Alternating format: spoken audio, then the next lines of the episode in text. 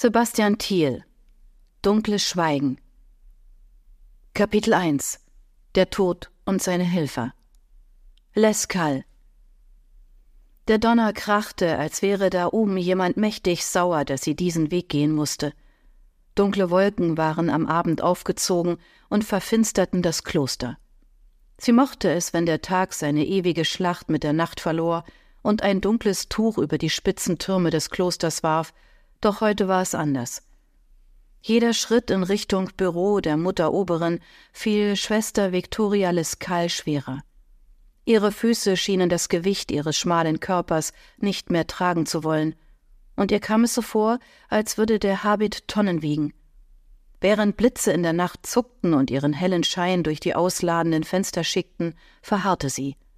Kein Schritt wollte ihr mehr gelingen, Ihr Herz sprang ihr fast aus der Brust und kalter Schweiß lief ihr den Nacken hinunter.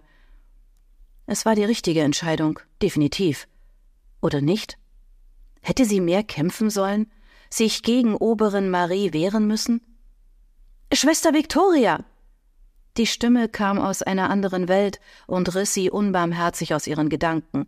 Nur ein Wispern während eines Unwetters, kaum vernehmbar und leicht zu überhören. Vicky, Warte, bitte. Erst als Victoria eine Berührung an ihrer Schulter spürte, reagierte sie, und ihre Lider öffneten sich widerwillig. Fayola, was machst du denn hier? Die Frage sollte ich dir stellen, entgegnete die Frau und umfasste ihren Arm mit verzweifelter Stärke. Gehst du wirklich? Verlässt du uns? Ja, hauchte Victoria. Sie wollte noch so viel mehr sagen, ihrer Zimmergenossin alles erklären, in Tränen ausbrechen oder schreien, aber es war nur dieses eine Wort, das ihre Lippen verließ. Bitte, bleib hier. Panik eroberte den Blick von Schwester Fayola. So hatte sie ihre Freundin nie zuvor erlebt, als wäre der Teufel persönlich hinter ihr her. Auch ihr Noviziat neigte sich dem Ende entgegen. Aus anfänglicher Abneigung war erst Sympathie und anschließend so etwas wie Freundschaft geworden. Nun würden sich ihre Wege jedoch trennen, und nichts konnte sie aufhalten. Nichts. Gar nichts. Hoffentlich. Tut mir leid, Viola. Victoria streichelte ihr über die Wange, während das Unwetter die schwarze Haut ihrer Zimmergenossin Kamerablitzlichtern gleich erhellte.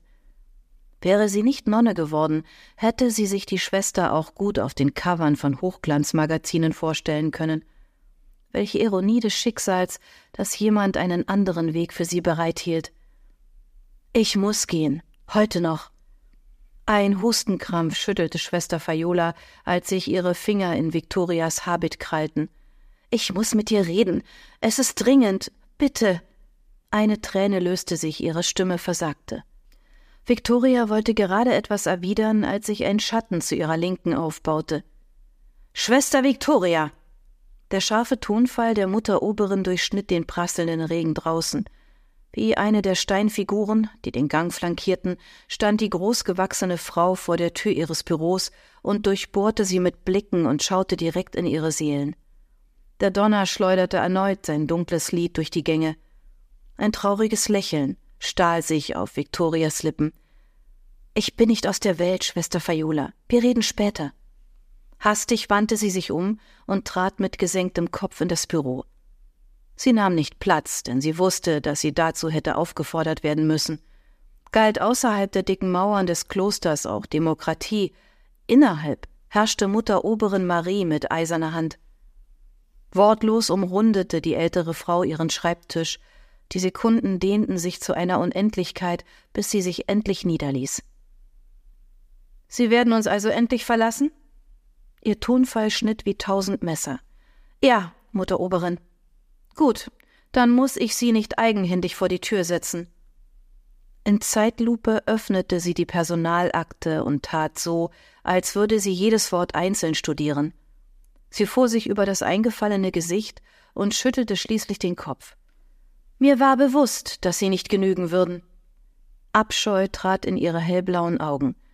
Interessiert es Sie, warum es mir so klar war wie das Quellwasser aus unserem Heilbrunnen? Victoria biss sich auf die Unterlippe, bis sie Blut schmeckte. Hundert Dinge hätte sie ihr am liebsten an den Kopf geworfen. Keine schönen, versteht sich. Sah sie denn nicht, wie sehr sie mit sich rang?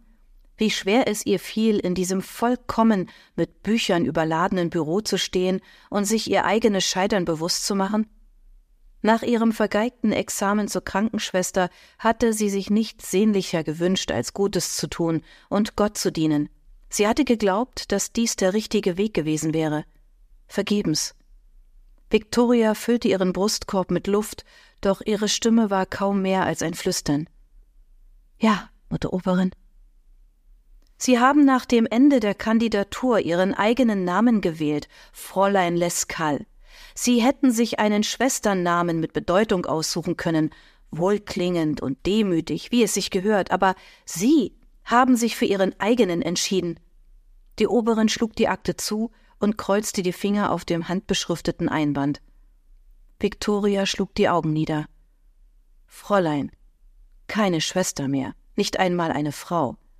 Ein Tiefschlag, der saß und die letzte Hoffnung auf Versöhnung in Stücke riss. Das behütete Klosterleben wurde mit wenigen Worten und kalten Blicken voller Gift und Bosheit beendet. Ziehen Sie die Ordenskleidung aus, nehmen Sie Ihre Privatsachen und verlassen Sie das Kloster, befahl die Oberin harsch. Alles weitere wird Ihnen an Ihre neue Adresse geschickt. Die hochgewachsene Frau schob die Akte zur Seite, als wäre sie eine Lästigkeit, der es sich zu entledigen galt. Guten Abend,